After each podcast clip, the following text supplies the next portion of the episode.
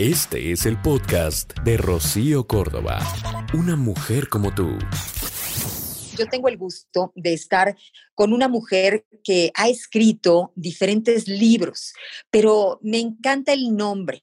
Me gusta Disciplina con Amor. Disciplina con amor para adolescentes, disciplina con amor para abuelos, disciplina con amor tu temperamento, disciplina con amor tus emociones, disciplina con amor en el aula, es decir, la constante, el amor en la disciplina. Y hoy le quiero dar la más cordial bienvenida a la maestra, licenciada en educación con más de 40 años de experiencia, a Rosa Barocio. ¿Cómo estás, Rosa? Bienvenida. Muy bien, muchas gracias. Gracias, Rocío. Encantada de estar aquí con ustedes. Me gusta mucho em, que pues eh, pones, ¿no? Como ese común denominador, el amor en la disciplina en cualquiera de sus formas. ¿Por qué consideras que es importante el, el hacerlo así? Con, esta buena voluntad? Pues yo creo, Rocío, que, estamos aquí precisamente como humanos para aprender a amar. Yo creo que eso es, eh, eh, el amor es lo que nos conecta con los otros y pues parece que nos, nos parecería que es algo fácil, pero yo creo que tenemos que aprender a distinguir lo que es verdaderamente amar. Y yo cuando le puse el título a mis libros, Disciplina con Amor, pues eh, sí veía que algunas personas decían, pero ¿cómo? La disciplina se contrapone al amor, como que no va una cosa con la otra. Y mi mensaje eh, con los padres es que es por amor que tenemos que poner límites. E, es por amor que enseñamos a nuestros hijos a respetar a otros. Es por amor que también les decimos, aprendan ustedes también a poner sus propios límites y no permitir que nadie los lastime. Entonces, para mí disciplina es eh, el sinónimo de límites. Y estos límites son esenciales para una buena convivencia. Y a veces en nombre del amor, pues Rocío, hacemos cosas muy equivocadas. Entonces yo creo que sí, es verdad, hay que echarnos un clavado en el tema. Así es. Eh, Rosa, por ejemplo, ahora con esta situación nunca esperada de tener a nuestros hijos todo el día en casa con estas eh, clases en línea, nos estamos enfrentando a lo que hemos hecho con nuestros hijos, Rosa. Este, eh, nos estamos dando cuenta de que probablemente son pues niños a veces mentirosos que no dicen presente con el maestro, pero apagan la cámara, o a lo mejor estamos, este, pues sí, pasando malos momentos porque eh, no la llevamos bien, porque no hemos venido eh, haciendo una buena relación y nos estamos eh, sorprendiendo de qué tan pocos límites justamente hemos puesto en casa. ¿Cómo podemos hacer? Hay papás que literalmente sienten que pues ya se les fue el momento, la oportunidad de poner estos límites límites, Rosa. Y fíjate que yo siempre digo, nunca es tarde, nunca es tarde para hacer cambios. Yo creo que eh, hacemos esos cambios cuando eh, crecemos en conciencia, cuando nos damos cuenta, esto, esto no va bien. Y ese es el momento para decir, a ver, voy a revisar y voy a, a, a, ver cuál sería la mejor decisión en, cuanto a mis hijos. Yo creo que fíjate que eh, siempre tenemos que pensar qué es lo mejor para mi hijo y qué consecuencias trae a futuro. Y aquí me puedo referir a cuando en vez de poner un límite lo dejamos pasar o consentimos o compramos de más o como dicen normalmente, nos hacemos de la vista gorda. Este, eh, estamos pensando en lo más fácil, en lo más cómodo por el momento, pero no estamos tomando en cuenta eh, qué efecto tiene esa decisión en el hijo y cómo lo afecta a largo plazo. Y yo creo que sí, hay padres que en este momento están viviendo situaciones eh, difíciles eh, porque les tienen que hacerle de, creen que tienen que hacerle de maestro de los hijos Em, yo sí creo que los niños también la están pasando mal y los maestros la están pasando mal. Los tres es un triángulo muy incómodo, muy incómodo porque imagínate que como niño tú tienes que estar tantas horas sentado frente a una pantalla. Yo creo que no puede haber nada más aburrido, más, más cansado. Y claro que el niño está viendo a ver cómo diablos se para, para para irse a la recámara, dice que va al baño, ¿verdad? Y se, se pone a jugar con sus juguetes. Tiene toda la razón.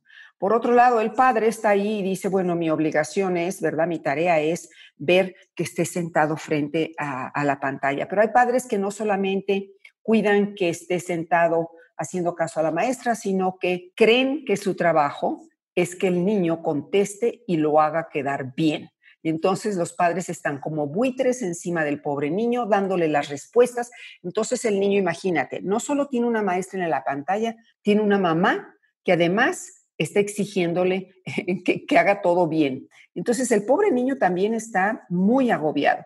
Y por otro lado están las maestras, ¿verdad?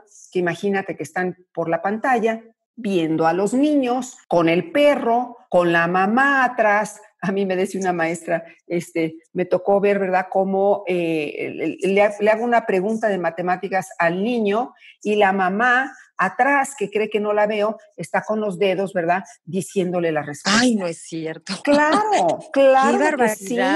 Claro que sí. Y esto pasa con las matemáticas y hasta creo que con las cosas materiales. Increíble. Hay papás que le dan a los hijos para que los otros papás vean que este papá es un buen proveedor, que a su hijo no le falta nada, aunque este, pase por encima de educar, de enseñarle que eh, las cosas se ganan, que es poco a poco, ¿no? Es increíble, pero a veces sí, los papás somos los que queremos este, el 10 o queremos que nos pongan la, palomita. Y bueno, pues eh, hay veces que reconocemos que no hemos sabido poner límites, que probablemente, bueno, pues esta situación que estamos viviendo, eh, Rosa, nos está exigiendo, ¿sabes?, sobrevivir. Y en esta supervivencia, eh, no sabemos si realmente eh, lo estamos haciendo muy bien o no. Hoy por la mañana que yo iba a hacer eh, pues esta entrevista contigo, yo pensaba, probablemente estamos terriblemente mal, obligando a los hijos a estar cinco o seis horas pegados a la computadora, este, sentados, poniendo atención. tú misma, me encanta escucharlo de ti, que eres especialista, diciéndonos, pues puede que los niños tengan razón y por algo quieran levantarse de la silla y, querer hacer otras cosas, pero estamos queriendo sacar adelante este año.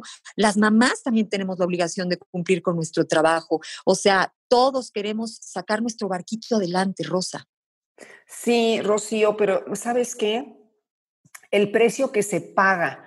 Eh, bueno, mira, a ver, yo quiero decir esto. Este, hay que relajarnos. Yo le digo a los padres, por favor, relájense, relájense. Este terror a van a perder el año está llevando a los padres de veras a torturar a veces a los niños. Este, yo digo, eh, si tú, si, si empeora tu relación con tu hijo, si estresas a tu hijo, en vez de que aproveche más, eh, lo único que vas a hacer es que esté de muy mal humor, que te estés peleando todo el día con él y yo les digo que en esta pandemia lo que hemos perdido son los amortiguadores. ¿Y qué es un amortiguador? Es un espacio, un tiempo en donde nos podemos recuperar. Em, en la vida diaria normal, tú llevas a tu hijo a la escuela, ¿verdad? Y si amaneciste de malas y te peleaste con él en el desayuno, te peleaste con él todo el camino, lo regañaste y se baja y te azota la puerta del coche y te quedas furiosa y él se ve enojado, cuando lo recoges cinco horas después, ni te acuerdas de lo que pasó. Ese es un amortiguador. Y esos amortiguadores son lo que van eh, lo, eh, eh, permitiendo que recuperemos nuestro equilibrio emocional.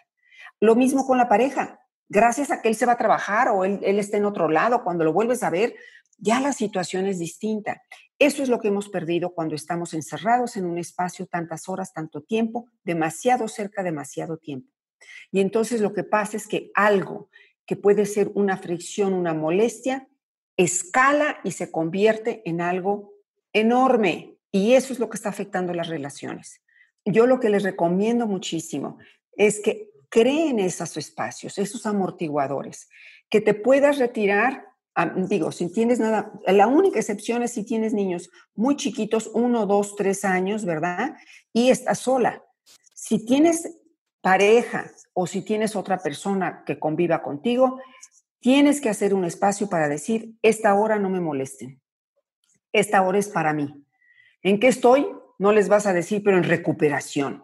Quiere decir, no te voy a ver una hora y voy a hacer algo que a mí me pone de buen humor, que a mí me relaja, que permite que suerte la atención y que adquiera una nueva perspectiva y también para ellos, que nos dejen de ver una hora, que también tengan su propia reparación. Me gusta cómo lo dices. Creo que también eh, los hijos merecen eh, descansar de los padres, ¿no? También Por supuesto.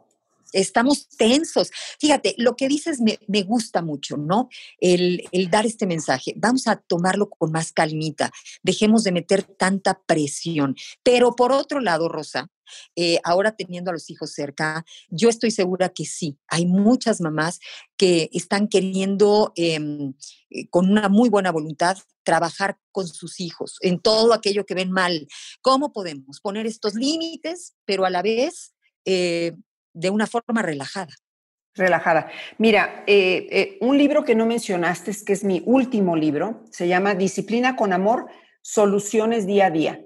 Este es mi último libro, eh, te lo recomiendo muchísimo. Es un libro que está hecho con un formato distinto, tiene, ilustra tiene dibujos y sabes que yo digo que este libro tiene la información premasticada.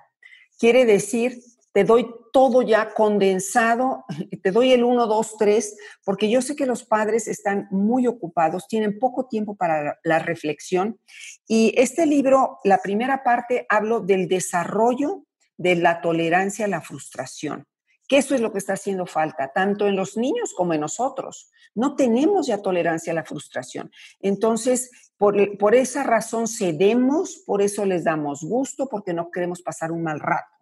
Los padres o queremos gratificaciones inmediatas, ¿no? Queremos todo rápido. Todo rápido, todo al momento y que el chamaco no me moleste. O sea, el ¿cómo tengo al chamaco contento? Hago todo para que el chamaco esté contento. Pero lo que olvidamos es que el precio que se paga por eso es, es enorme a largo plazo, porque este niño se vuelve intolerante a la frustración y luego decimos, yo quiero que mi hijo sea feliz, pues los niños intolerantes a la frustración son los más infelices son los demandantes, exigentes, consentidos que, que, quieren todo rápido y al instante y que por supuesto pues tienen menor capacidad para vivir una vida plena porque siempre se van a sentir insatisfechos. O sea, esto para, para eh, su vida adulta también, eh, Por supuesto. Y creo que has llegado al punto, Rosa, en el que yo eh, estoy pues muy interesada a tocar.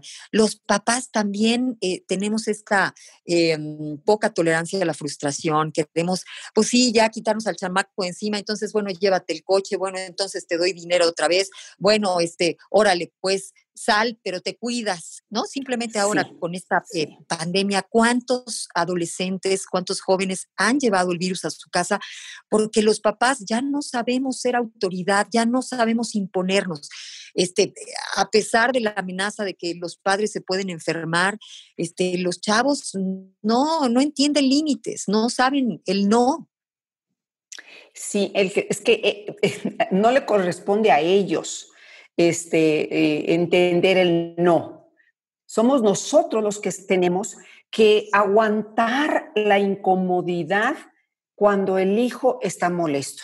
Y esto lo voy a repetir. Nuestro gran problema es que ya no aguantamos ver a nuestros hijos frustrados y enojados. No sabemos, nos sentimos culpables. Fíjate que yo digo que hay dos creencias eh, equivocadas. Bueno, eh, dos, digamos, mensajes que nos ha mandado la psicología educativa o, digamos, así lo hemos traducido. Eh, una es, eh, no lo vayas a traumar y la otra es, tu hijo tiene que estar feliz. Entonces, imagínate la mancuerna que hacen estas dos frases. No lo vayas a traumar, que tal que me equivoco, mejor no hago nada. Y tu hijo tiene que estar feliz, le doy gusto en todo.